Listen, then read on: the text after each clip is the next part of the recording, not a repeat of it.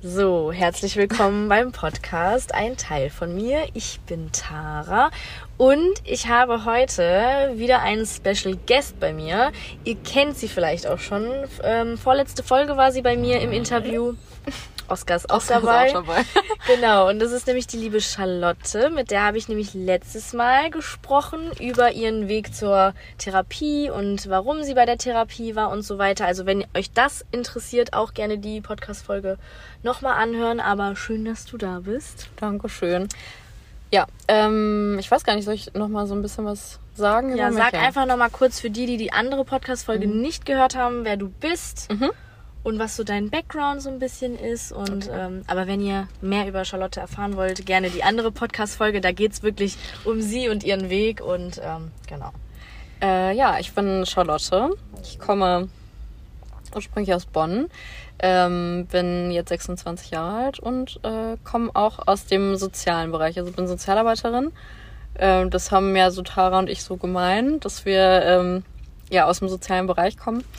Und wir haben uns nochmal so ein bisschen zusammengetan, haben gebrainstormt und äh, uns sind eigentlich beim letzten Gespräch auch nochmal so ein paar Themen äh, ja, aufgefallen, die wir vielleicht nochmal so ein bisschen intensivieren wollen.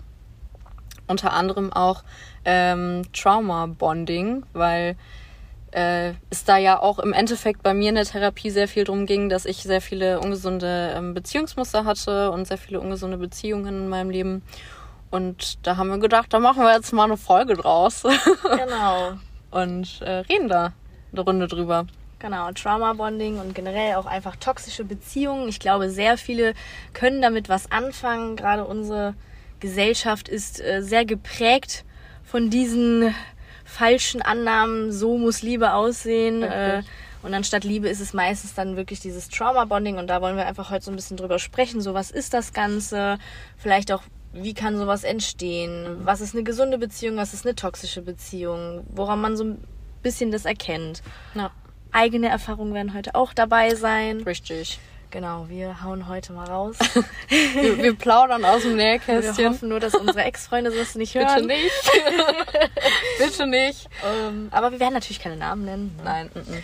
Um Gottes Willen. Aber genau, das ist heute so die Folge. Ja, Genau. richtig. Ja, wir haben uns äh, jetzt gerade auch schon mal, äh, nur mal so zur Info, wir sitzen bei mir im Auto bestimmt Ja. schon seit anderthalb Stunden und haben mal, wollten eigentlich nur vorbesprechen und dann hat sich das äh, zu einem Hölzchen-Stöckchen-Gespräch entwickelt. Aber äh, wir würden jetzt persönlich sagen, oder ich würde jetzt persönlich sagen, dass sich da eigentlich auch viele gute Erkenntnisse daraus ergeben haben jetzt gerade. Mhm.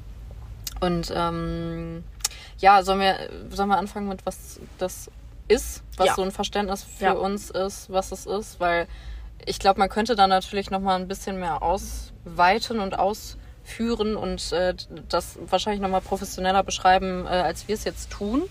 Aber ähm, ist ja, glaube ich, einfach ganz gut mit einer Definition von Traumabonding durch die Folge zu Ja, gehen. auf jeden Fall. Aber was ich direkt hier an der Stelle sagen möchte, hier kommen viel unsere Erfahrungen mit rein. Genau. Wir sind keine ausgebildeten Psychologen oder so, Wissenschaftler. Also, ne, das, was für euch hier passt, nehmt es mit. Was nicht passt, lasst es da. Genau. Ähm, das ist unsere Erfahrung, unsere Meinung dazu und ähm, das einfach nochmal für euch. Ne? Dass wir jetzt hier nicht das Nonplusultra sind. Ja. Aber ich denke mal, wir können uns trotzdem so ein bisschen äh, darüber unterhalten, weil wir uns damit auskennen. Also Ja. ich würde sagen, wir starten einfach mal so, was ist Trauma Bonding? Was versteht man so ein bisschen darunter? Genau. Wenn du starten möchtest, darfst du gerne starten. Ja, okay, also ich verstehe unter Traumabonding ähm, äh, einfach eine sehr heftige Co-Abhängigkeit, ähm, im Endeffekt äh, auch keine gesunde Beziehung. Ein Traumabonding entsteht meiner Meinung nach aus einer einfach sehr un, in, innerhalb einer sehr ungesunden Beziehung ähm, und dass man im Endeffekt äh, sich als sagen wir mal, schwache Person in diesem Gerüst oder als, äh, nicht schwache Person ist ein doofes Wort dafür, würde ich sagen. Einfach als ähm, Opfer eines Narzissten, kann man das so sagen? Kann man schon sagen, obwohl nicht jedes Trauma Bonding, glaube ich, mit Narzisst, also nicht, Nicht, der nicht Täter ist nicht immer ein. Narzisst. Richtig, ja. Ne? Es sind auch manchmal Mhm. ungesunde, ähm, einfach ungesunde Beziehung- Muster. genau, ja. Ne? Aber Mhm. trotzdem gibt's immer eine Person, die etwas niedriger gestellt Genau. ist, sage ich mal, oder Ja. sich unterordnet, auch aktiv. Ein Strecker.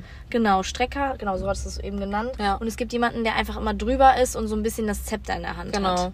Und äh, Genau. ich würde jetzt persönlich sagen, dass sich das einfach negativ miteinander bestärkt, weil der eine ähm, maßlos die Grenzen des anderen überschreitet äh, und das auch immer weiter austestet, wie weit man dann doch gehen kann. Ähm, und davor gab es aber auch einfach gute Zeiten, weswegen man als Strecker, als streckende Person äh, auch an diesem Bonding festhält, weil man halt auf bessere Zeiten hofft und äh, sich dann dadurch auch die eigenen Grenzen und eigenen ähm, die eigene Privatsphäre quasi so sich verschiebt und man da immer mehr mitmacht und äh, sich dann einfach gegenseitig da immer so in diesem ja, Trauma-Bonding hält. Einer, einer zieht immer doll quasi, wenn man sich jetzt so ein Haargummi vorstellt.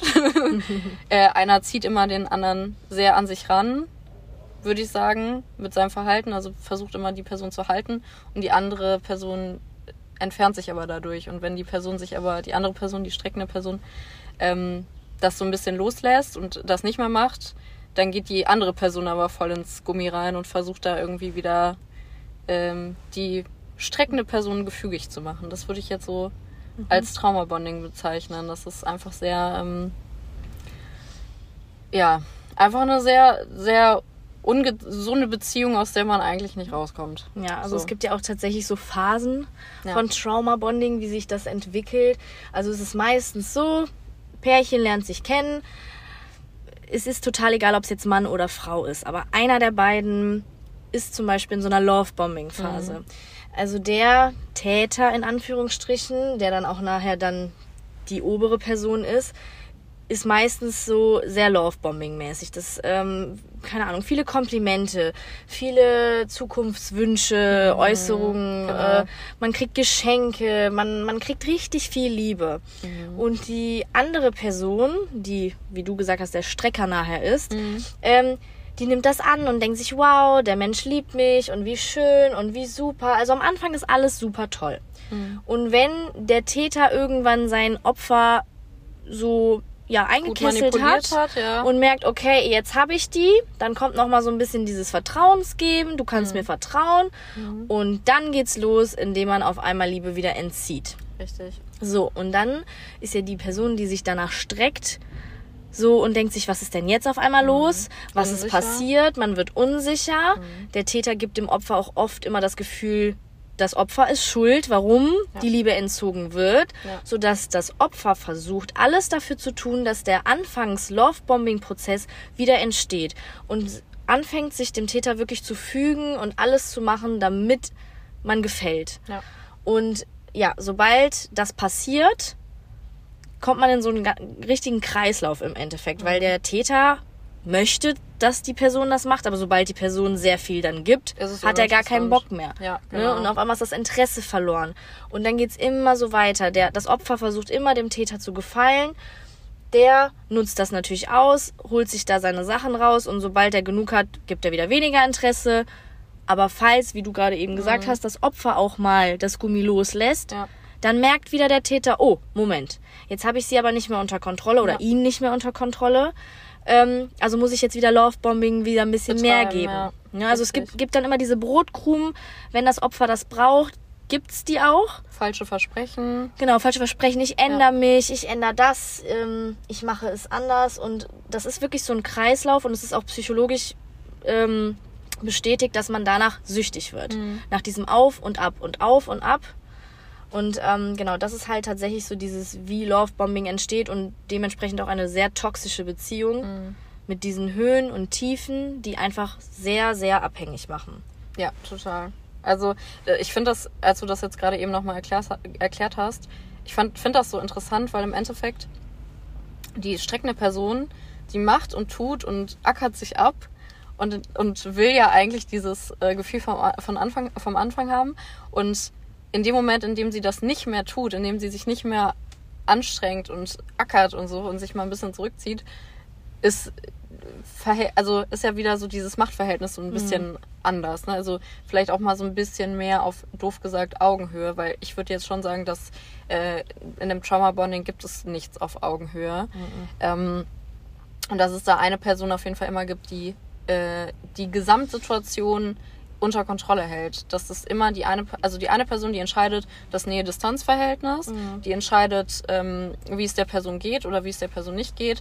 Und die entscheidet eigentlich im Endeffekt alles in dieser zwischenmenschlichen Beziehung. Und wenn sie das Gefühl hat, sie hat keine Kontrolle mehr über die, die Situation, ähm, macht sie dann auf einmal alles wieder, um die Kontrolle zu halten. Auf jeden aber, Fall. aber es geht da ja eigentlich nicht um die Person an sich, sondern es geht halt einfach nur um diese, dieses Machtverhältnis. Ne? Genau. Und ich weiß auch nicht, ähm, habe auch, als wir da jetzt gerade eben nochmal drüber geredet haben, äh, auch überlegt, ob ich mal an, also ob ich mal eine Person war, die so ein Trauma-Bonding auch auf der höheren Ebene gehalten hat. Mhm. Und da würde ich sagen, so vielleicht in einem, keine Ahnung, toxischen, in einer toxischen Freundschaft würde ich dann schon sagen, so ja, vielleicht, also es passiert dann, glaube ich, manchmal auch schneller, als man das selber will. Ja.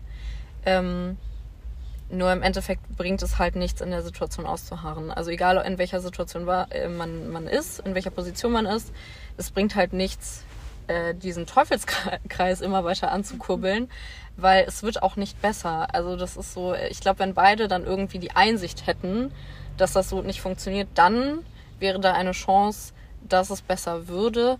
Aber im Endeffekt, glaub, also, glaub, also passiert das, glaube ich, sehr, sehr selten. Es ist Das- halt auch einfach total schwer, das zu erkennen, dass man in Richtig, diesem Kreislauf gefangen ist. Denn gerade die Opferrolle zum Beispiel, also nur, dass ihr das jetzt versteht, wir sagen jetzt nicht Opfer, ne, dass man ein Opfer ist, so, Überlebender. ne, Überlebender sondern ist immer was. die Person, die einfach leider Gottes drunter ist. Ja. Ne? Also die untere Person. Ähm, was jetzt nichts Negatives heißen soll. Und falls ihr euch in sowas befindet, bitte nicht angegriffen fühlen. Ihr seid jetzt keine Schimpfwortopfer, sag ich mal, sondern ähm, ich, ich weiß selber, dass man, ich kenne das von mir auch, ähm, man kann da ein Stück weit nicht unbedingt was dafür, dass man da auch reingerät, weil das sehr unterbewusst passiert. Ja. Und es ist oft bei Menschen, die in der Kindheit zum Beispiel Familien hatten, ähm, die sehr unbeständig waren, wo man keine sichere Liebe erhalten hat, wo man immer viel geben musste, um geliebt zu werden. Also keine Ahnung, Mama oder Papa haben was von dir erwartet und erst dann wurdest du geliebt. Mhm. Diese Menschen neigen halt sehr oft dazu, weil das ihre Komfortzone ist. Ja, auch wenn es eine richtig blöde Komfortzone ist. Es ist bekannt. Ne, es ist ja. bekannt und deswegen neigen diese Menschen dazu, auch in Liebesbeziehungen in solche Muster zu treten,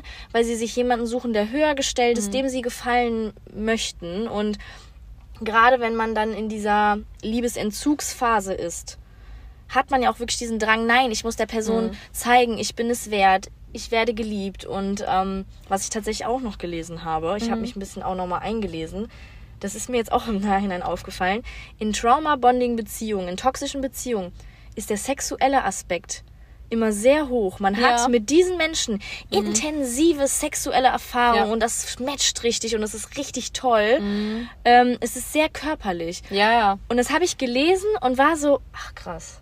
Ja, man holt sich halt in dieser, in diesem Moment holt man sich halt die, die Nähe wieder. Total. Also die emotionale Nähe, die versteht man dann mit der, also die vermischt man dann, was ja auch in einer, würde ich jetzt sagen, in einer Beziehung ist. Also wenn du in einer Beziehung äh, sexuell aktiv bist mit deinem Partner, dann ist es ja auch normal, dass du da auch näher nicht sein kannst. Ne? Du kannst ja nicht näher sein als so einer Person, doof gesagt, also körperlich. Ne? ja, auf jeden Fall. Ähm, und du holst dir da aber, glaube ich, auch ganz, ganz viel, also das war auch was, was ich gelesen hatte, holst dir da ganz viel emotionale ähm, Sicherheit, Liebe, wie auch immer. ja, das wieder Opfer zurück. halt gerade. Ne? Genau, das Opfer ja, das denkt Opfer. dann, dadurch, dass man sehr viel dann sexuell aktiv ist, damit habe hab ich ihn ja nah bei Genau. mir oder sie nah bei mir. Richtig. Und äh, das gibt dann so eine Pseudosicherheit, Mhm. dass alles gut ist. Aber deswegen wird man auch da hingegen ein bisschen Süchtig. süchtiger, Ja, diese, diese Aktivitäten extremer zu machen und viel zu machen. Und Ja. ähm, das fand ich auch nochmal so interessant, ähm, wie unterschiedlich das zu einer gesunden Mhm. Beziehung ist. Ja. Aber im Endeffekt lernen wir ja alle durch, keine Ahnung, blöd gesagt, ich liebe diese Serien auch, aber Gossip Girl. Ja, nein. Chuck und Blair. Nein. Ne? Chuck und Blair ist das perfekte Beispiel für ein Trauma-Bonding. Komplett. Für eine maximal toxische Beziehung, auch wenn es zum Schluss geklappt hat. Ja, beide verletzen Ne? sich. Ja. Beide verletzen sich und äh, äh, im Endeffekt ist, würde ich, also keine Ahnung, die Leute, die ähm, Gossip Girl kennen, würde ich immer sagen, dass ähm, Chuck immer derjenige ist, der da schon eher den toxischeren Teil, Ja. beziehungsweise den ähm, manipulierenden und äh, höheren Teil an, einnimmt. So, Blair ist ja auch nicht ohne, aber die ist halt eigentlich im Endeffekt immer diejenige, die da äh, kassiert, so, ne, die immer verletzt wird und so. Und äh, das ist auch generell so ein Ding. Also ich glaube, dass ähm, diese Art von monogamer Beziehung innerhalb äh, dieser ganzen Filmbranche und so oder Romcoms und so, dass die einfach krass verromantisiert und idealisiert werden. Komplett. Und dass das einfach ganz, ganz schlimm ist, weil du wächst damit auf und äh, keine Ahnung, auch so immer so Dreiecksscheiße und ja, der Mann entscheidet sich dann irgendwann für dich, wenn du genügend tust und so. Nein, also entweder ein Mann oder eine Frau oder was auch immer entscheidet sich für dich äh, oder die Person, die will dich halt nicht zu 100 Prozent und das ist dann auch okay, aber man kriegt halt so so eingebläut, dass du erst total hart kämpfen musst und dass du jemanden so hart von dir selber überzeugen musst. Und das spiegelt sich dann ja auch in einem Trauma-Bonding wieder. Du willst ja eigentlich die ganze Zeit nur, dass die Person, also ne, wenn du jetzt die streckende Person bist, du willst ja eigentlich die ganze Zeit nur, dass die Person zu 100% von dir überzeugt ist. Ja. Und dann machst du und tust du und formst dich, verformst dich, damit diese Person dich endlich mal auch wieder anerkennt wie äh, zu, zu Beginn. So Ja.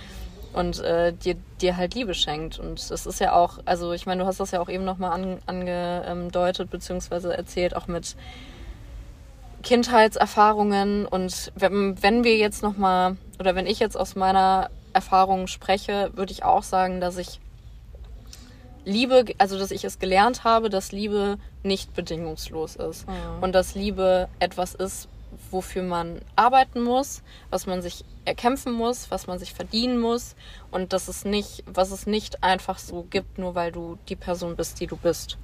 Und das ist, glaube ich, auch nochmal sehr, sehr wichtig zu sagen, dass in einer gesunden Beziehung bist du für die Person, egal ob du weinst, egal ob du sauer bist, egal was ist, du bist 100 Prozent. Mhm. So. Und wenn dich eine Person, also de dein Partner dich in, oder deine Partnerin dich in irgendeiner Art und Weise schon anfängt, in deinem Sein zu kritisieren, würde ich persönlich sagen, ist das für mich so ein, ähm, so ein Ding, wo man ein bisschen vorsichtiger sein sollte. Wo man sich das erstmal so ein bisschen aus der Vogelperspektive anguckt oder vielleicht dann auch in dem Moment direkt mal paraphrasiert und sagt, ich erkenne jetzt hier gerade das und das. So willst du mich gerade in meinem Sein kritisieren oder ne, was, was ist jetzt gerade das Problem? Ähm, weil in diesem Trauma-Bonding auch sehr oft ähm, Gefühle hinterfragt werden. Mhm. Also man sich ja auch mit seinen Gefühlen nicht sicher fühlen soll, sondern ja, dass gerade von Täter auf Opfer. Genau, Ne? richtig. Äh, Dass, dass man sich, also ich rede jetzt gerade die ganze Zeit nur aus der, ähm, aus der Brille beziehungsweise aus der Perspektive von der, von der Opfer oder von der ähm, Person unter der aus. Ich finde es voll schwer, schwierig zu Ja, das erklären. ist echt ne? richtig schwierig. Weil- aber wir nehmen jetzt einfach trotzdem Opfer und Täter, weil das Ja. ist das Gängigste. Ja, das stimmt. Aber wie gesagt, wer hier Opfer ist, bitte nicht angegriffen fühlen, ähm, so von wegen, ihr seid schlecht oder so. Genau. Ne? Also ich glaube, jeder war mal in so einer Situation, hat sich unterdrücken lassen, in welcher Situation auch immer, sei es in einem, äh, weiß ich nicht, beruflichen Kontext oder privaten oder was auch immer. Also das, man rutscht da manchmal auch einfach rein und merkt es halt einfach nicht und das ist auch nicht schlimm. Ihr habt da jetzt auch nichts falsch gemacht oder Ja. so, ne? Aber ja, im Endeffekt, wo war ich jetzt Ich gerade? glaube, es ging um das Gaslighting Ja, generell. Genau, ne? also, ums Gaslighting. Um, genau, das ist ja auch so nochmal so ein Indiz dafür, dass da gerade auch ein Trauma-Bonding entsteht. Also wenn du das Gefühl hast oder das Gefühl bekommst, deine Gefühle sind nicht real, die sind nicht ähm, Die okay. sind nicht angemessen Die auch. sind nicht ne? Das wird ja angemessen, einem genau. immer wieder so gesagt, dass das gerade hier nicht hingehört. Ne? Richtig, dass es übertrieben ist, dass es, ähm, dass man das nicht zu fühlen hat, sondern dass die andere Person jetzt gerade diejenige ist, die das viel doller fühlen könnte, zum Beispiel oder so. Ähm, Finde ich, ist das auch schon auf jeden Fall ein Thema, wo Trauma, wo ein Trauma-Bonding beginnen kann, weil du denkst, dass ähm, du nicht liebenswert bist, liebenswürdig bist und die Person dich ja aber dann trotzdem aushält und äh, dich trotzdem bei sich behält und du dann noch mehr anfängst, dich zu verformen und zu biegen und zu, zu strecken, nach der Mhm. Person zu strecken, zu verändern, weil du das Gefühl hast, äh, ja, das, was ich fühle, das ist nicht normal. Ich bin nicht normal, eigentlich bin ich gar nicht beziehungsfähig, eigentlich bin ich irgendwie ein Schrotthaufen gefühlt. Mhm. Aber die Person, die hält mich ja aus. So. Ja. Und deswegen entsteht dann dadurch, durch dieses Gaslighten und so, ja, das wenn du das fühlst, dann ist das dein Problem. Das ist auch, finde ich, so ein ganz klassischer Satz. Oder ähm, so verstehe ich jetzt nicht, wie man sowas fühlen kann, verstehe ich nicht, wie man so reagieren kann oder was auch immer. Wenn du in irgendeiner Art und Weise so total in deinem Sein in Frage gestellt wirst, dann kann das ganz schnell etwas ähm, nochmal so eine Abhängigkeit machen. Nochmal so ein ähm, Ja, so weil, eine man, weil man halt denkt, die Person nimmt mich so, ja, Genau. wie ich bin. Richtig. Auch wenn ich ja so schlecht bin. Ja. Ne? Und dann wird man natürlich von der Person abhängig, weil man denkt, kein anderer würde das für mich machen. Richtig, ja. Und dann, äh, dann hast du halt da, glaube ich, auch noch mehr, äh, noch mehr Bock, da irgendwie Energie reinzustecken und eigentlich saugt es dich, saugt es deine Energie nur aus. Voll, total. Also, Das einzige Problem, was halt da ist, gerade dieses Gaslighting ähm, oder auch dieser Liebesentzug und so passiert ja erst nach der Lovebombing-Phase und wenn der Täter weiß, ich habe das Opfer jetzt so, ne? Und es ist dann meistens zu spät, das zu erkennen, weil man Ja. schon so in diesem Prozess drin ist, weil man sich denkt, boah, diese Person hat mir so viel Liebe gegeben, bald ist es auch wieder soweit, äh, ich muss mich einfach nur verändern, ich muss anders sein, weil guck mal, der nimmt mich ja oder die nimmt mich ja so an, wie ich bin, obwohl ich so schlecht bin. Also das Opfer fängt wirklich an, sich selbst zu hinterfragen, sein, also der Selbstwert ist komplett im, Im- Keller ja, komplett. und damit spielt der Täter halt komplett. ja. Ne? Also ich habe auch mal eine Beziehung gehabt, zum Beispiel, wo ich dann einfach geäußert habe, ähm, hey, ich fühle mich gerade irgendwie nicht wohl, ähm, ich bin irgendwie total traurig, ich fühle mich nicht gesehen, nicht geliebt und irgendwie, ne, ich fühle mich nicht wohl. Und die andere Person war maximal wütend auf mich, hat mich äh, richtig angekackt, wie unnötig das ja jetzt von mir wäre, dass ich mich so fühle Ja. und hat mich mit Silent Treatment einfach da stehen lassen und dachte und war so, ja, wenn du dich wieder beruhigt hast, kannst du wieder zu mir kommen. Und ich war dann richtig so, "Ah, okay, ich bin falsch, das ist falsch, ich übertreibe gerade. Dabei war das ja ein ganz starkes Gefühl von mir, ich fühle mich hier nicht wohl, eine Grenze von meinem Körper auch Ne, die ich wirklich gespürt habe. Ich habe sie geäußert, ich wurde nicht ernst genommen und ich musste auch bei der Person wieder angekrochen kommen, um meine Liebe wieder zu erhalten. Ne? Also das ist schon echt, ähm, nur meistens stecken die Opfer halt so tief schon Drin, ja. drin, oh, das, das kriegen sie schon gar nicht mehr mit, dass sie da drinne sind. Ja, total. Also ich würde dann, ich würde auch sagen, also jetzt mal äh, bezogen auf romantische Beziehungen, äh, also nach meiner Therapie würde ich persönlich sagen, habe ich da eine viel klarere Brille, eine, viel stärkere Sensoren für sowas und ähm, würde auch sagen, dass jetzt beispielsweise sowas wie wenn jemand mich in Frage stellt oder ähm, auch da so so eine Schuld, also Täter-Opfer-Umkehr macht und so, ich äh, spreche das sofort an. Ich sage sofort so, jo, ist, also du gaslightest gerade. Mhm. Ähm, und das ist auch was, wo, wo ich dann sehr, sehr hellhörig immer werde. Oder auch, ne, wenn man zu schnell zu viel ähm, Effort in so eine romantische Sache reinsteckt, dann bin ich auch immer so ein bisschen so, ah. Ja, gerade wenn man Man halt so nach zwei Wochen sagt, ich liebe dich Ja, oder ich genau. will dich heiraten und ne, dann lass sollte mal ein man Haus bauen. dass man ein Haus bauen, äh, keine Ahnung, lass uns Babys machen, was auch immer. Ja. Ähm, da sollte man schon die ersten Alarmglocken ja, Läuten hören. Läuten hören. Ja, und das sind schon, weil in der Phase, in der Lovebombing-Phase, ist es noch sehr einfach, Mhm. das zu entdecken und zu sagen, okay, stopp. Also wenn es wirklich so extrem ist, dieses so, ich binde mich jetzt direkt an dich und ich kenne dich zwar gar nicht, aber ich liebe dich und du bist Traumfrau, Mann, was auch Mhm. immer. Ähm, Ja, weil ich würde auch persönlich sagen, ein verliebt, also es gibt einen enormen Unterschied zwischen Verliebtsein Voll. und äh, Liebe. Und ich finde, ich glaube, in dieser Verliebtheitsphase idealisiert man noch sehr viel. Man hat so eine rosarote Brille auf und alles ist toll und gut. Und wenn die dann, diese Phase aber dann vorbeigeht und es ist, glaube ich, so, ich habe da mal, Monate ja, drei ne? bis sechs Monate, Mhm. genau. Ähm, dann ist das eine Entscheidung. Dann entscheidest du dich aktiv für jemanden. Wenn du sagst, okay, das passt jetzt alles für mich. Äh, jetzt irgendwie, jetzt kommt da mal ein bisschen mehr Realität in dieses Ding rein und ein bisschen mehr Alltag und es funktioniert trotzdem immer noch gut. Ähm, dann ist das ja, Liebe ist ja dann so eine aktive Entscheidung für eine Person. So und ähm, in dieser Love-Bombing-Phase ist dann, da, da werden so viele Phasen, Prozesse, was auch immer, so direkt übersprungen und du kannst, finde ich, da auch überhaupt gar nicht in diesen ein, zwei, drei, vier Wochen sagen, ich liebe dich oder äh, du bist jetzt die Frau, der Mann für mein Leben, weil du musst ja erstmal ganz viele Aspekte von dieser Person, ganz viele Facetten kennenlernen. Voll. Und wenn du die dann durchgegangen bist und immer noch der Meinung bist, boah, das ist, das ist er. Der Mann fürs Leben. Ja, also, das ist er. dann, dann ist das wieder eine andere Kiste. Aber ich habe das auch schon ganz oft im Freundeskreis erlebt. Bei mir selber auch. Sehr oft. Sehr, sehr oft. Also dieses Phänomen Traumabonding oder auch so ganz toxische Beziehungen, das ist, das lauert an jeder Ecke geführt. Also, keine Ahnung, das, das ist so verbreitet und ich würde persönlich auch sagen, dass so eine heteronormative, die jetzt in Deutschland herrscht, also so ähm, Eigenarten beziehungsweise was ist Frau, was ist Mann, wie ist eine Beziehung. Ähm, ich, ich glaube, das ist sehr veraltet, meiner Meinung nach. Und ähm, ich glaube, da sind auch sehr viele ungesunde Züge, die einfach wirklich vermittelt werden, voll. die auch dazu führen, dass du dann denkst, ja, das ist ja voll normal. Also ich glaube, das ist eine Bio, also dass es einen biografischen Aspekt auf jeden Fall auch hat, dass du dann mehr zu verleitet bist, in so einem Trauma-Bonding auch zu verharren.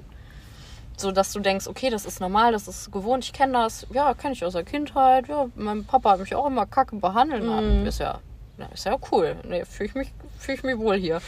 Und, und äh, dass es aber halt auch nochmal äh, so einen so einen extrinsischen Aspekt hat, so einen äh, Aspekt von außen hat, dass du das halt so erlebst, dass viele Beziehungen einfach so laufen, dass, ähm, keine Ahnung, ich, ich habe es jetzt persönlich nur bei Männern erlebt, dass die irgendwie ihre Frauen bescheißen, aber andersrum geht es ja genauso. Toll. Ähm, und dass aber auch ganz viele Frauen oder Männer, also die Partner, Partnerinnen, darüber Bescheid wissen, aber dann halt in dieser, in dieser Beziehung ausharren, weil sie auch denken, dass sie vielleicht nicht mehr verdient haben. Ne? Also wieder dieser biografische Aspekt. Oder dass sie, dass sie das so aus ihrem Umfeld kennen, dass sie denken, so ja, das ist ja normal. Und also ich persönlich würde sagen, wenn man länger oder wenn man lange in einem Trauma-Bonding drin ist und festhält, das macht, glaube ich, auch sehr, sehr viel mit deinem Gehirn. Komplett. Also, äh, das ist sogar, also ich weiß es nicht genau.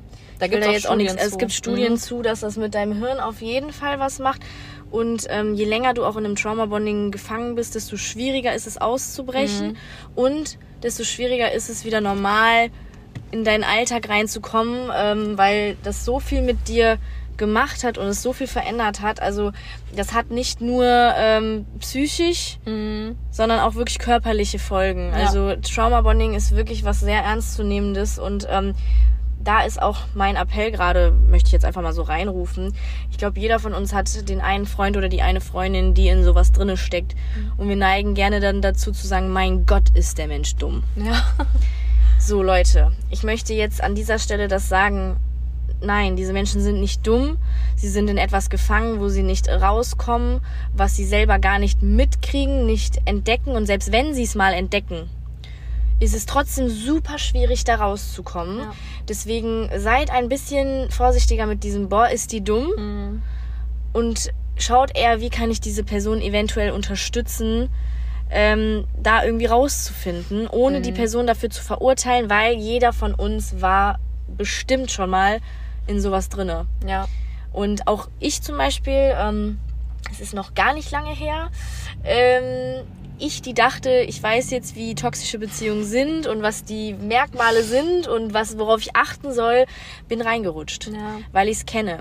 Äh, weil ich es schon kenne, weil das natürlich meine Komfortzone ist. Auch ich habe tatsächlich ähm, in meinem Elternhaus öfter Erfahrungen gemacht, dass ich was leisten muss, um Liebe mhm. zu bekommen habe ich alles mit meinen Eltern auch schon äh, besprochen, geklärt. Ähm, aber dennoch kenne ich es aus der Kindheit mhm. einfach, weswegen ich auch sehr viel in toxischen Beziehungen war und habe mich viel damit beschäftigt und auch, obwohl ich es wusste, mhm. bin ich irgendwie da wieder reingeraten und habe es dann erst im Nachhinein wieder gecheckt. Aber Ich habe es dann zum Glück gecheckt und bin dann auch wieder rausgekommen, äh, aber es ist halt super schwierig. Ja, total. Also das ist ja auch, das ist ja auch das Doofe, weil ähm, ganz am, also man denkt, wenn man aus einer Therapie kommt oder wenn man ein gewisses Thema ganz lange behandelt hat, so da bin ich, ich habe da jetzt eine Rüstung für, so all, Ich bin jetzt alle, geheilt, ich, so. ich weiß jetzt, wie Ja. das läuft. Alle ja. toxischen Männer prallen von mir ab.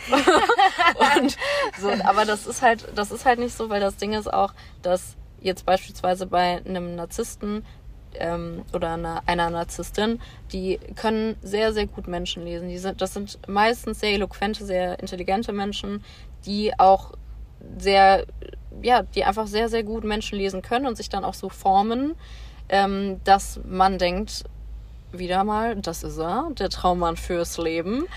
Und ähm, man da dann als äh, gegenüberstehende Person auch sehr, sehr viel Potenzial sieht. Total, vor allem in der Lovebombing-Phase, weil In man der- hat ja genau. gemerkt, was die Person kann. Also es ist Richtig. alles Manipulation. So, richtig, das ist alles Manipulation, das ist alles eine Maske.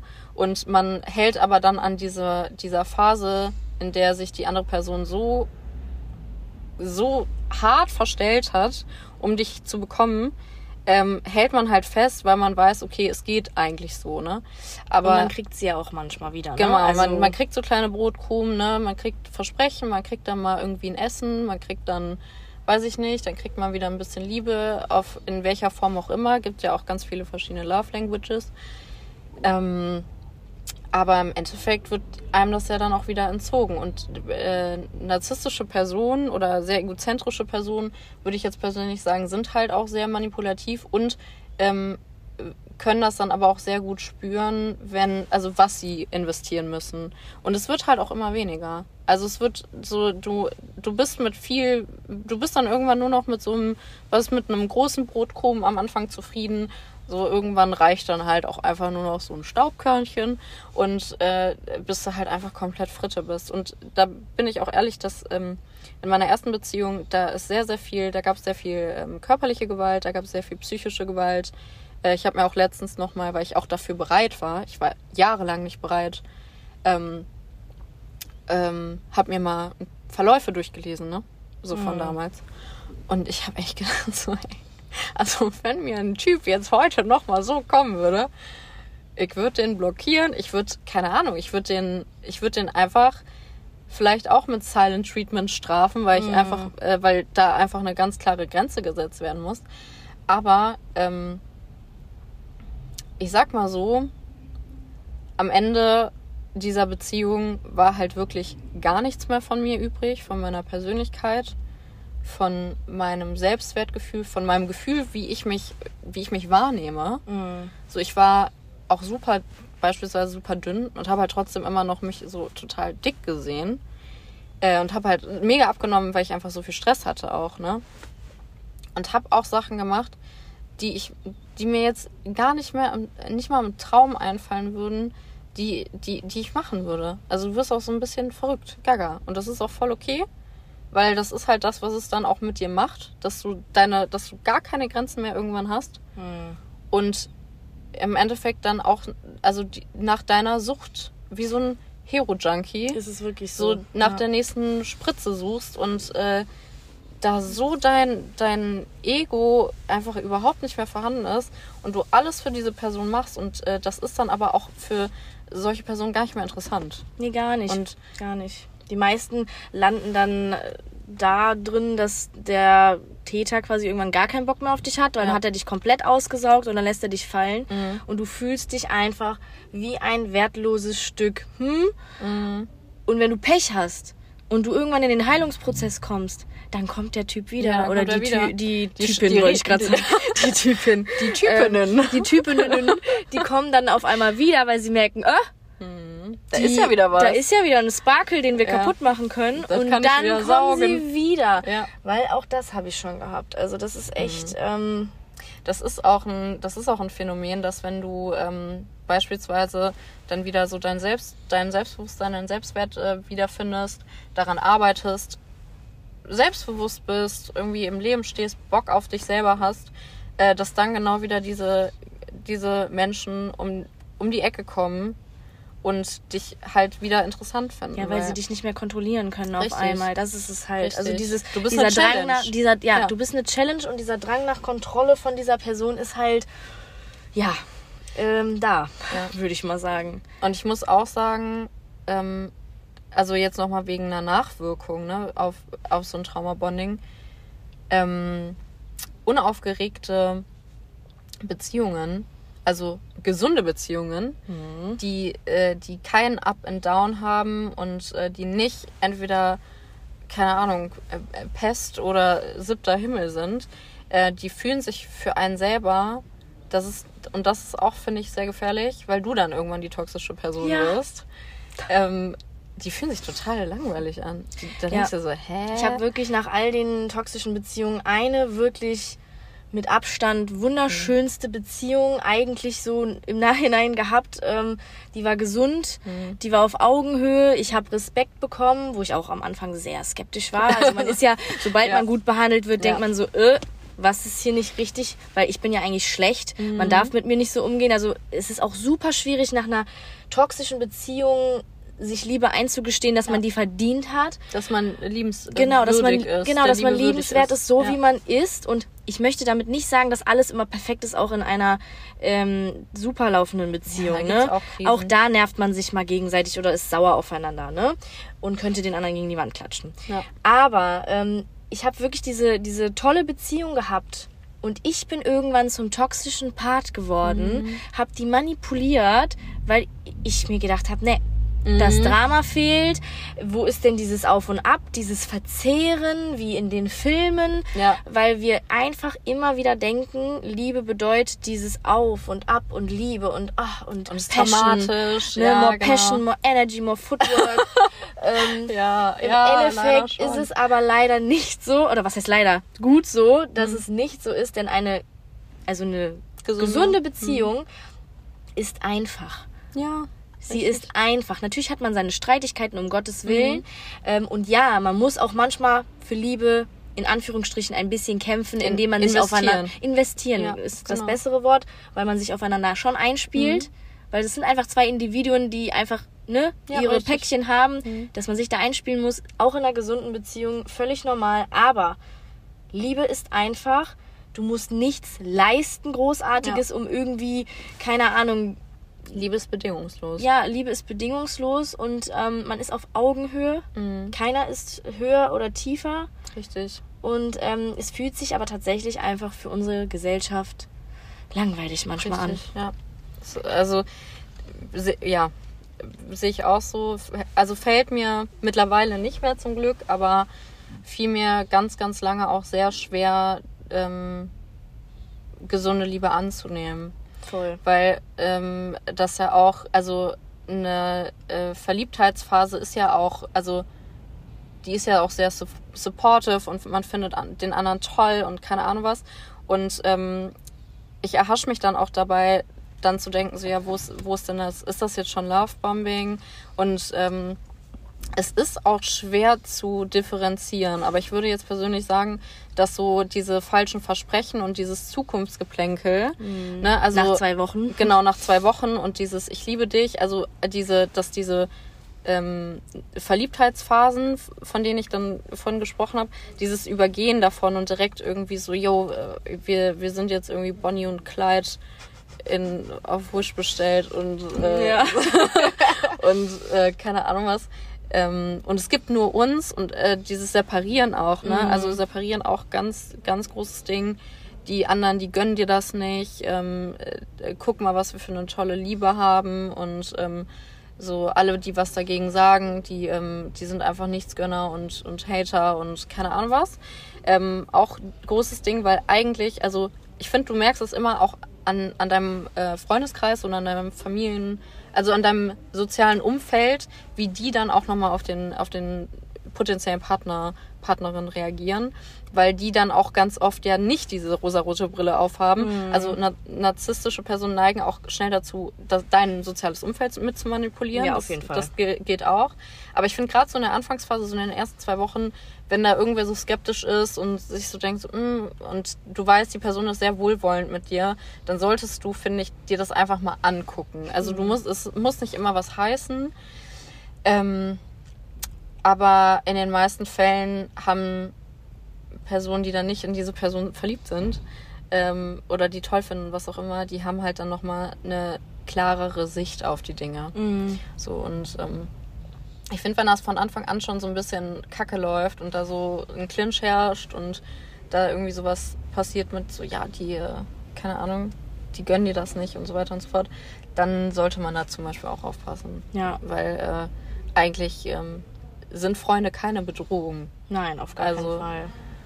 Und Nee, da muss man auf jeden Fall aufpassen. Äh, der Narzisst, also gerade in narzisstisch Trauma-Bonding-Geschichten Ja. ist es wirklich oft so, dass der Narzisst ähm, das Opfer von seinen Freunden und seinem Umfeld separiert, weil das ist ja eine Gefahr. Ja, eine weil potenzielle die, Gefahr weil die für die Manipulation Kontrolle. könnte Ja. eventuell auffliegen und ähm, deswegen muss man das Opfer halt so gut es geht ähm, von diesen Menschen fernhalten Mhm. und ähm, ja, das ist auf jeden Fall auch ähm, schwierig. Ja, es ist, ja, und auch das, was du vorhin erzählt hattest mit, ähm, äh, wenn, wenn man jetzt beispielsweise Freundinnen hat oder Freunde, die äh, in so einem Trauma-Bonding gefangen sind und es immer und immer und immer wieder die gleiche Schleife ist.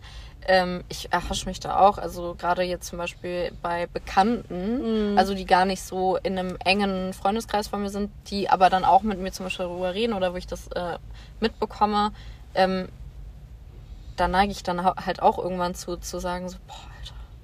Habe ich auch schon, So, ne? ne? Sag Aber, ich, sag, ne? ja. Da will ich mich nicht von freisprechen, habe ich auch schon gesagt, ne? Ja. Weil von außen betrachtet ist das alles immer einfach. Ja, total. Ne? Von einfach. außen betrachtet ist es komplett einfach. Man kann den anderen Menschen die Tipps des Jahrhunderts geben, Mhm. aber die Person, die emotional involviert ist, Mhm. sieht es nicht. Ja, total.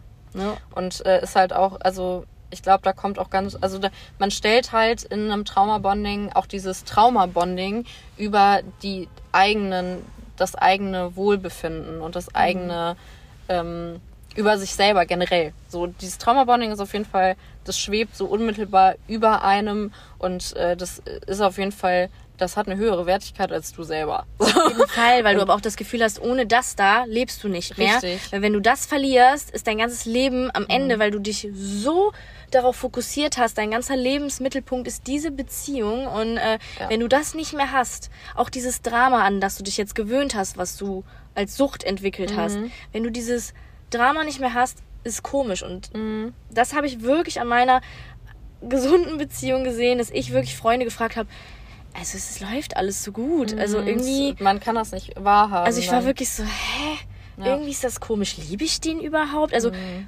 dieses, man, man, ähm, das ist falsch, was man da denkt, dass Ja. Liebe gleich auf und ab bedeutet. Nein, Liebe ist einfach, Liebe ist manchmal vielleicht auch ein bisschen Langweilig. langweiliger. Mhm. Man hat seinen besten Freund mit ein bisschen mehr. Mhm. Man kann über alles sprechen, aber, und das ist auch nochmal ein ganz großer Punkt für eine gesunde Beziehung, man hat sein eigenes Leben. Ja, richtig. Und der Partner ist ein Add-on und nicht dein Mittelpunkt deiner Welt. Ja. So, und ähm, das ist auch ganz wichtig für eine gesunde Beziehung. Dass also man sich einfach nicht in diesem Trauma-Bonding verliert man sich halt total schnell. Völlig. Ne? Man, also man, der Fokus ist auf dieser Person. Es ja, man lebt, anderes. man lebt halt für die Person, nicht für dich Ja. selber. Und äh, finde ich nämlich auch eine be gesunde Beziehung ist eine Konstante. Mhm. in der du dich sicher fühlst, bei der du äh, keine Angst haben musst, dass du, weiß ich nicht, auf, aufs Handy guckst und das ist irgendwie wieder vorbei und du musst jetzt ja, irgendwie wegen wieder einem kleinen Streit ist Genau. auf einmal komplettes Drama oder so. Richtig. Also du fühlst dich sicher, du fühlst dich angekommen. Wobei ich angekommen auch irgendwie ein schwieriges Wort finde, weil man sollte. Das impliziert ja, dass du, wenn du Single bist, nicht, dass du immer auf einer Reise bist, irgendwie auf der Suche Das- bist. ja, weißt du, ja, was ich meine? ja, ja, ich weiß, Das- was du meinst. Deswegen finde ich halt auch so dieses an, angekommen äh, in dem Bezug irgendwie so ein bisschen schwierig, weil das ja auch wieder so ein, so ein Einfluss, finde ich jetzt von der Heteronormative ist, dass du als ähm, Single-Person nicht komplett bist. So deswegen, aber ne, natürlich sucht man nach einem Partner, das, das ist ja auch was ganz Normales. nur ähm, einfach eine Sicherheit. Du fühlst dich irgendwo geerdet. Du, fühl, du hast nicht das Gefühl, du, ähm, du, keine Ahnung, du kann, müsstest jetzt irgendwie übermorgen rein theoretisch deine Sachen packen. Mhm. So und äh, dann ist es wieder vorbei und du musst wieder ganz viel investieren und es leert dich einfach wieder komplett aus und so, sondern du hast halt einfach jemanden, der dich bedingungslos liebt und der halt auch in dich investiert und nicht nur, das nicht nur eine einseitige Investition ja. ist, sondern man investiert gegenseitig. Das ist halt so ein Geben und Nehmen. Und Richtig. das ist ganz, ganz wichtig, dass es nicht nur diesen einseitigen Charakter hat. Ja. Ne? Also beide stecken Energie rein. Äh, klar, es gibt immer Phasen, wo der eine mal mehr reinsteckt, der andere mal mehr reinsteckt. Mhm. Ne? Also es ist nie perfekt gleich mhm. ausgeglichen, auch in einer gesunden Beziehung.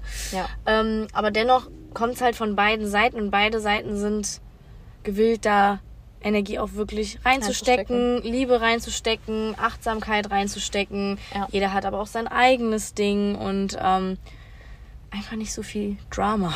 Ja, und das ist also, keine Ahnung, ich habe hab auch schon ganz, ganz oft gehört, so, ja, ich habe es für den Plot gemacht oder so, ne, dass man das dann, mhm. dass man so diese toxische Beziehung irgendwo ins Lächerliche zieht und dann sagt, das äh, war doch lustig, hatte ich doch, ne? ja. ne? Und da denke ich mir dann immer so, ja, nee, also ich finde nicht, dass man seine Psyche oder seine gesunde Psyche oder seine, dass man in dem Moment dann resilient ist oder stabil ist oder was auch immer, dass man das für einen Plot aufs Spiel setzt, mhm. meiner Meinung nach. Und ähm, obwohl ich glaube, wenn Leute das sagen, so ich habe das deswegen gemacht und war doch lustig. Mhm. Hm. Auch eine Bewältigungsstrategie vielleicht. Wollte ich gerade sagen, weil ich glaube, die schämen sich schon so ein bisschen dafür, ja. dass sie da reingeraten sind und aber manche bringen dann so ein bisschen Humor mit rein, damit sie eigentlich verstecken, dass es das schon, schon unangenehm echt ist. unangenehm ja, ist. So, ne? Weil man, man fühlt, also ich selber kenne das auch von mir. Äh, ich schäme mich dann auch, wenn ich in sowas reingerate mhm. und es zu spät entdecke und andere sagen, mein Gott, warst du dumm. Mhm. Ähm, man schämt sich dafür, ne? Ja. Weil, wie gesagt, von außen betrachtet ist alles immer so easy peasy und ähm, deswegen halt, wie gesagt, eben von mir der Appell, wenn ihr so jemanden im Umkreis habt, ich neige auch dazu zu sagen, mein Gott, ist dieser Mensch dumm. Mhm. Aber vielleicht nochmal so zu überlegen, dass da psychische Prozesse hinterstecken, ja. warum das Ganze, dass es mit der Kindheit was zu tun hat. Suchtverhalten. Eine Sucht mhm. ist auch was ganz Großes, egal was für eine Sucht. Ja, wirklich. Ne, ob Alkoholsucht, Drogensucht, Menschensucht, also Sucht nach einem Menschen. Ich wollte gerade sagen, es ist halt nicht so greifbar wie jetzt äh, wirklich doof gesagt, aber ein Heroin-Junkie oder ja. so. Da siehst du meistens denen die Sucht im Gesicht und ja, überall an. So. Aber im Endeffekt ist es halt, ist ein Trauma-Bonding auch einfach eine hochgradige Sucht. Komplett. So. Also du, du da rauszukommen, das dauert und da muss man auch einfach, also ich glaube, da bringt dann auch so ein Druck von außen nichts, weil es muss ja das schlimmer. Genau, und du musst ja so eine intrinsische Motivation irgendwann wieder fassen können und sagen können, yo, ich mache das für mich. Ich mache das, mhm. weil es mir nicht gut geht. Und ich habe das, also beispielsweise so die meine äh, Beziehung, die so übelst toxisch war, die auch so ein Traumabonding entwickelt hatte und ähm, wo es halt immer wieder so, ne, so, sich so hochgekocht hat. Das war ein Auf und Ab und das ging insgesamt, ne, natürlich dann auch so mal mit so Trennung, längerer Trennung, mich wieder ein bisschen stabiler gefühlt, irgendwie Neues kennengelernt. Und in dem Moment, in dem man jemand Neues kennenlernt, ist einfach irgendwie sich so denkt, so, okay, ich versuch's mal komm dann, komm dann wieder, komm dann wieder zurück, ne? Und naja, wenn dann, und wenn die Person dann auch wieder zurückkam, dann ist man aber auch wieder drauf genau, dann ist ne? richtig. So. Dann, dann hat, dann bestand halt dieses Trauma-Bonding immer noch und dann wusste man auch, okay, also man wusste auch selber ganz bewusst so, okay, die Person sagt jetzt das und das und das und sehr wahrscheinlich äh, manipuliert sie mich damit und das ist wieder ein Versprechen, was gar nicht eingehalten wird. Aber das, das ist dir dann so unwichtig. Das ist dir so unwichtig, weil Hauptsache Liebe von dieser Person. Und halt auch so dieses, aber vielleicht ist es dieses Mal anders. Ja, genau, so die Hoffnung, da ist noch so ein Funken Hoffnung und dieser, dieser Funke Hoffnung, der ist auch wieder so emotional gesehen, du bist so irrational, ne? ja. ne? So du, dein Gehirn funktioniert nicht mehr. Also wirklich, dein Gehirn ist einfach Fritte, weil du so in diesem Suchtverhalten drin bist, mm. dass du den Fokus nur auf dieses Fünkchen Hoffnung hast und dir so denkst, so, ach, ja, komm, vielleicht, ich versuch's jetzt nochmal. Egal, der hat mich jetzt 30 Mal betrogen. der hat das und also der hat äh, Sachen gemacht, die komplett in meine Privatsphäre gegangen sind, die meine Grenzen in Maßes überschritten haben. Aber vielleicht klappt es ja diesmal. Und das, da, da reicht auch nur, da, keine Ahnung. Also eine Freundin von mir, weiß nicht, die hat, die hatten irgendwie drei Monate gar keinen Kontakt von seiner Seite aus. Dann war es ihm wahrscheinlich wieder, dann war es ihm zu langweilig oder sie, er hat dann gesehen, okay, die, die geht halt weiter ohne das, ohne mich und dann hat es halt auch gereicht, dass Ohrringe mhm. äh, gekauft wurden. Und dann habe ich mir auch im ersten Moment so gedacht, äh, habe es voll verurteilt in meinem Kopf mhm. und dann dachte so, ey, come on, so. Also, dann, dann nimm doch jetzt dieses Sprungbett und lass es auch so. Wenn ihr schon drei Monate keinen Kontakt hattet, lass es doch einfach. Aber dann habe ich mir auch wieder so gedacht, so, jo, das, also, das, da steckst du halt selber in dem Moment nicht drin. Und ich weiß aber auch selber, wie schwer das ist, abzulassen, wenn man denkt, man liebt jemanden, aber man eigentlich nur in einer emotionalen, also krassen emotionalen Abhängigkeit steht. Ja, wenn eine Trennung ja auch im Endeffekt erfolgt ist von der Opferrolle aus. Mhm dann ist es so schwer, nicht wieder zurückzugehen, ja. weil man sich selber denkt, oh Gott, war das jetzt richtig? Mhm. Ich vermisse die Person aber so sehr. Ich vermisse dieses, dieses Gefühl, was ich da hatte. Und ähm, deswegen ist es auch richtig schwierig, wenn man sich dann mal getrennt hat, dabei zu bleiben, weil das Trauma-Bonding ist noch nicht aufgelöst. Ich wollte gerade sagen, das ist ne? ja immer noch vorhanden und das dauert ja, also da, da braucht es auch sehr viel Arbeit, bis du dich selber davon lösen kannst. Voll. Und dieser Mensch, der, der entwickelt sich dann ja auch in irgendeiner Art und Weise zu einem Trigger. Also dann musst du den nur sehen und bist dann irgendwie direkt wieder in diesem, Voll. in diesem Trauma-Bonding gefangen. Und ähm, deswegen ist es ich finde es auch total schwierig. Ich finde es einfach nur wichtig, dass man irgendwann für sich so die, die Eigenverantwortung wieder findet, um zu sagen, mir tut das nicht gut.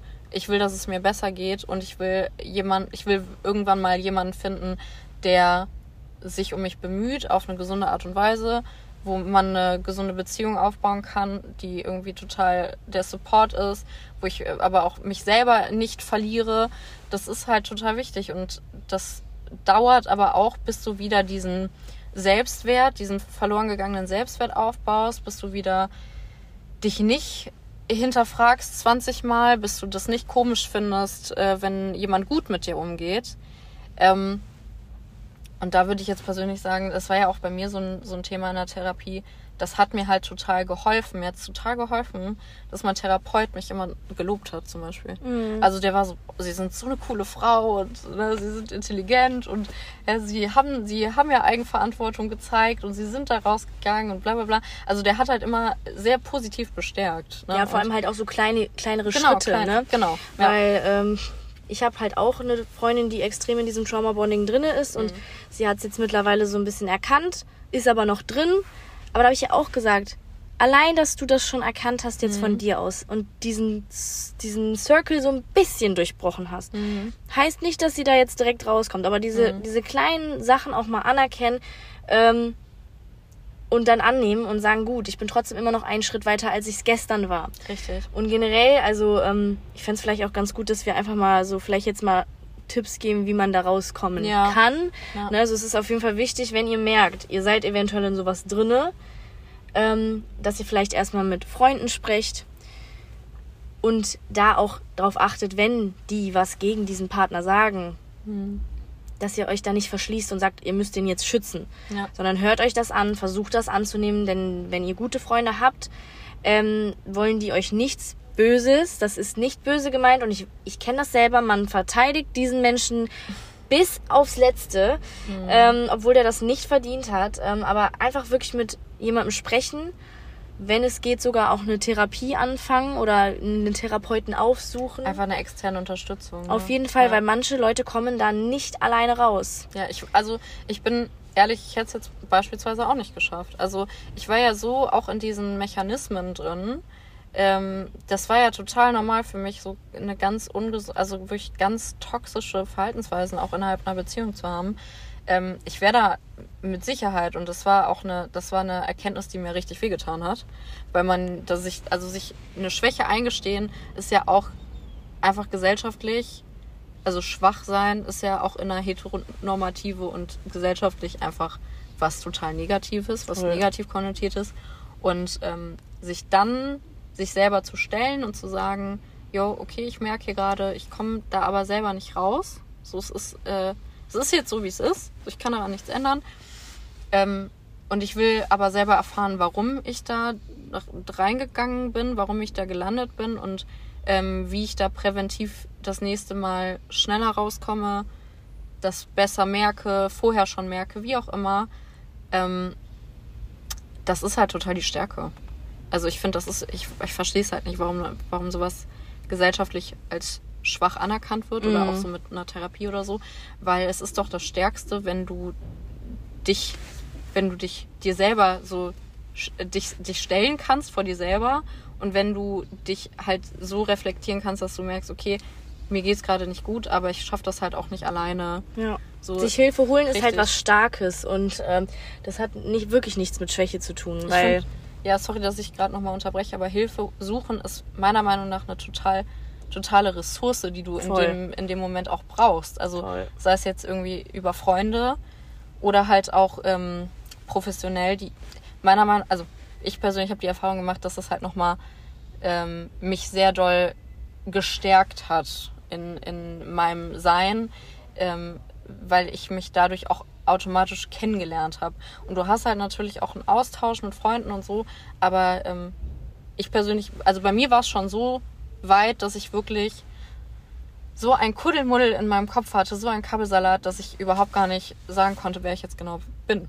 Ja, so. und da ist halt natürlich die professionellere Variante schon an vielen Stellen sehr wichtig, aber es gibt halt auch viele, die nicht direkt dahin gehen. Ja.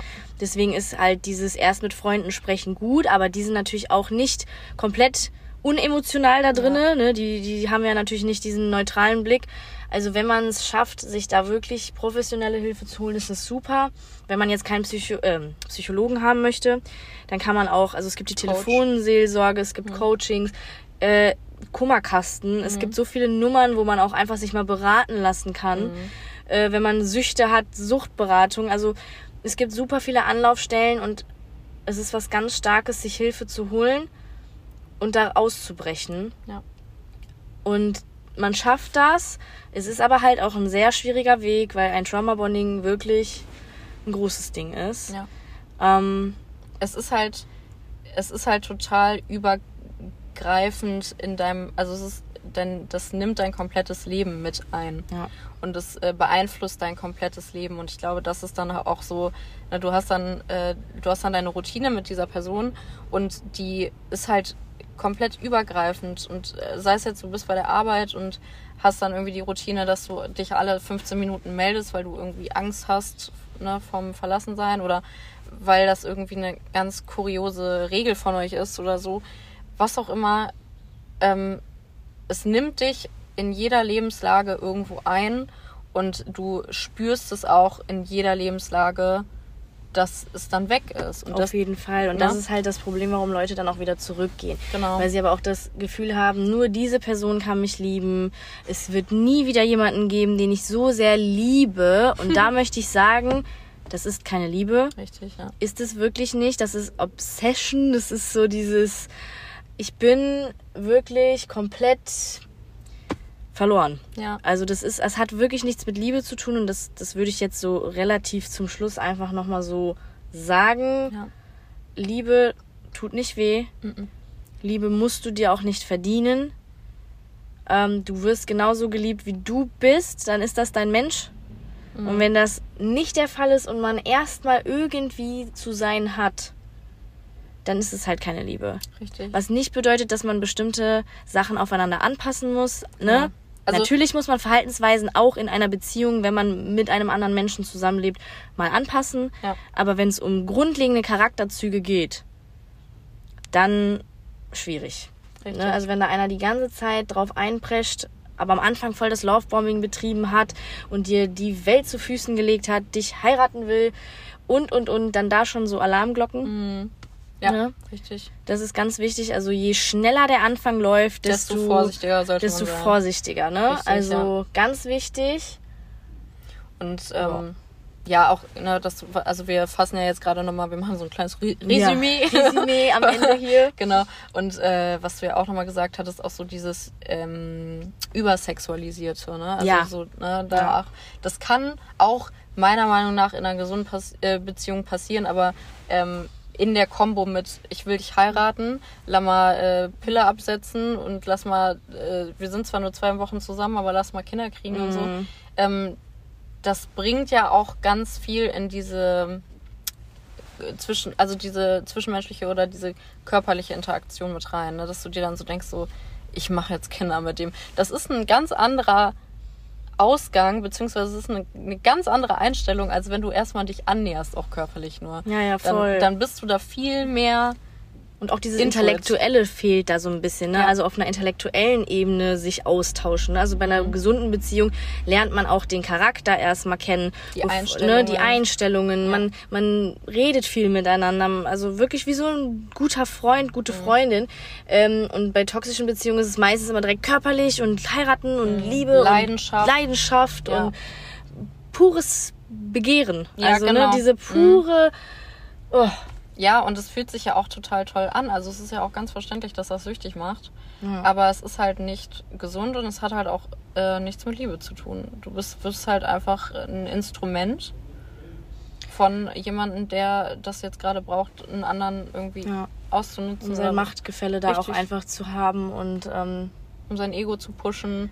Ja. So, äh, ich glaube, das hat auch einfach äh, ganz verschiedene Gründe, wieso, weshalb, warum das passiert. Wie gesagt, wir haben da auch eben drüber geredet, ne, dass man manchmal auch selber da so reingerät, ohne, Mhm. weil man äh, nur toxische Beziehungen kannte und dann ist man selber so die, die Person, die dann so ein Traumabonding Mhm. beginnt. Also ich glaube, ja, ich glaube nicht, dass das, also ich glaube nicht, dass es immer mit mit einer Absicht oder mit einer Kalkulation oder so passiert, sondern dass das manchmal auch einfach so passiert.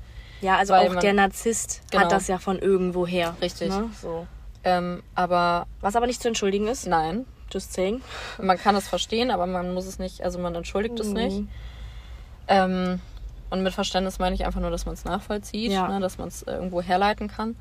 Aber im Endeffekt sollte man sehr aufpassen, gerade in der Anfangsphase sehr aufpassen, äh, wenn dann jemand auch sagt, so ja, ich hatte jetzt so viele Frauen, aber du bist die eine und Mhm. keine Ahnung was. Ähm, auch einfach, ne, es braucht kein Hin und Her. Entweder jemand ist sich mit dir sicher oder halt nicht. Und wenn er es halt nicht ist, dann, ähm, ja, dann ist er ist es nicht. Ähm, und im Endeffekt ist man, glaube ich, nie davor geschützt, da irgendwann eventuell mal wieder eine narzisstische Person in sein Leben zu lassen, weil die halt, wie gesagt, auch, oder, äh, oder eine manipulative Person in sein Leben zu lassen, weil die da auch sehr gut Menschen lesen können. Und ähm, gerade so die ersten drei Monate sind ja immer ähm, ganz toll. Und danach, äh, wenn, wenn man eingelullert wurde, dann ist es ja auf einmal gar nicht mehr so toll. Aber im Endeffekt würde ich auch sagen, viel Verständnis für Leute haben, die gerade in einem Traumabonding sind, gerade in einem engen Freundeskreis. Ich weiß, kann einen selber auch, wenn man das mit anschaut, sehr verletzen. Voll. Aber ähm, einer Person zu verbieten, darüber zu reden, weil man es selber nicht aushält, ist, glaube ich, der falsche, der falsche Punkt. Ähm, natürlich muss man da auch ähm, selbst drauf gucken, wie viel man aushält.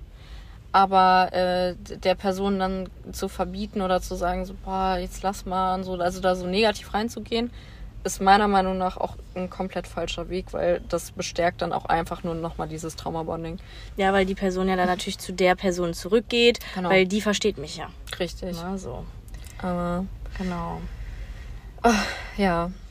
Schwieriges Thema. Ne? Aber ganz kurz, was voll. ich dazu noch sagen wollte, weil du gerade eben gesagt hast, entweder ist die Person mit, also mit dir sicher oder nicht. Mhm. Da würde ich noch mal ein bisschen differenzieren, weil es gibt ja auch diese Anfänge, die ein bisschen schleichender sind, wo man sich kennenlernt. Also wenn jemand nicht direkt von Anfang an mit euch Feuer und Flamme ist, ne? Also weil Mhm. viele das falsch verstehen. Die Ja, denken ja. sich, man muss direkt sicher sein, der muss mich sehen und der muss Nee. mich toll finden. Auch das ist tatsächlich eher das Toxische, wenn Das jemand stimmt, das in Woche eins sagt, du bist die eine, also mit diesem entweder man will dich, ist glaube ich tatsächlich auch von dir eher so gemeint, dass man dann Mhm. Innerhalb irgendwann der- die, in genau. der Partnerschaft diese Sicherheit hat, Richtig, dass man ja. gewollt wird. Ja, das ne? hätte ich, das hätte ich da noch mal ein bisschen ausführen müssen. Also ich meine jetzt nicht am Anfang, am Anfang beschnüffelt man sich und da, da denke ich mir halt wirklich so, da denke ich mir halt so, Alter, es gibt so viele Menschen, allein schon in Deutschland, ne? Wenn das nicht sein soll, dann gibt's da den nächsten, mit dem es sein soll. Thank you next, hat Ja, Ariana. Grande gesagt. Stimmt. Die sollten wir uns zwar trotzdem nicht als Beispiel unbedingt nehmen, aber Nee. Also in der, in dem Aspekt nicht, aber Ja. ist auf jeden Fall ein gutes Zitat, weil ähm, warum muss das unbedingt für die Person sein? Ja. Oder warum soll die Person das unbedingt für dich sein? Jetzt mal ganz anders, also umgedreht. Ne? Du musst ja eigentlich immer gucken, wer passt zu mir und nicht passe ich zu der Person, Richtig, wer passt zu mir? Das ist, das ist ein ganz guter Satz. oder? Und ähm, Weil wir, wir achten meistens, wenn man im Trauma-Bonding halt ist, darauf, genau, man wie guckt passe immer ich zu dieser richtig, Person. richtig. Wir machen uns passend, dabei suchen wir jemanden für uns. Genau, und man sollte immer gucken, passt die Person von den Ansichten, gefühlstechnisch und was auch immer, passt die zu mir. Und wenn sie das tut und man dann im Endeffekt ähm, eine Beziehung eingeht und äh, sagt, okay, so das, wir machen jetzt mal Regeln für das, was wir haben, äh, dann würde ich da schon sagen, äh, dass, dass die Person äh, sich sicher, also wenn, Mhm, genau, wenn ja. sie sich dazu entscheidet oder wenn man sich selber dazu entscheidet, okay, die äh, mit der Person sehe ich mich in einer Beziehung, dann ähm, dann fängt das ja in einer toxischen Beziehung beziehungsweise in einem Trauma-Bonding erst an mit einer Unsicherheit. Also es ist ja, Ja. genau andersrum. Ja. Also es ist ja erst sehr, sehr sicher und dann wird's unsicher. Und in, ich würde sagen, in einem gesunden Kennenlernen ist es eher so ein kein jetzt nichts Unsicheres, aber so man ist, ne, man, Man kennt sich noch nicht so ganz, in- weiß auch noch nicht 100 Prozent. Genau. Ne? Man lernt sich einfach erstmal kennen und dann guckt man, wie das läuft. Und dann wird's halt sicher. Und dann wird's sicher, richtig. Und das ist halt Super.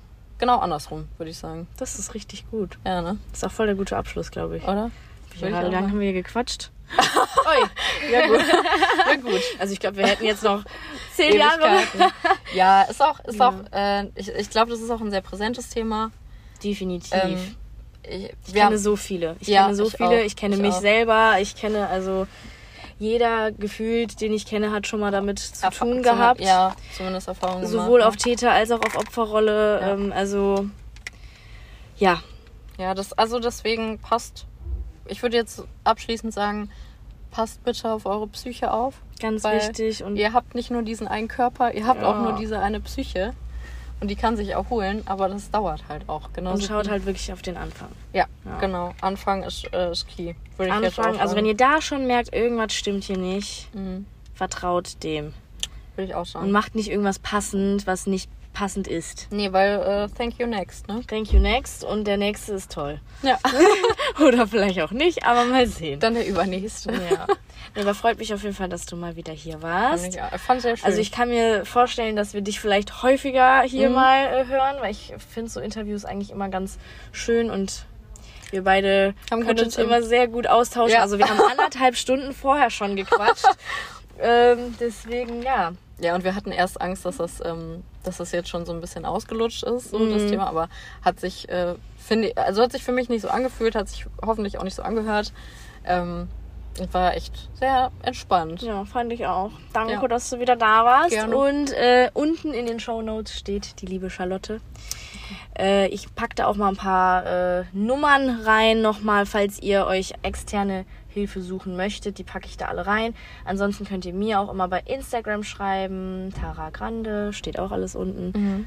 Und ähm, ja, Charlotte, Oskar und ich Ja. ne, sagen euch dann auf Wiedersehen.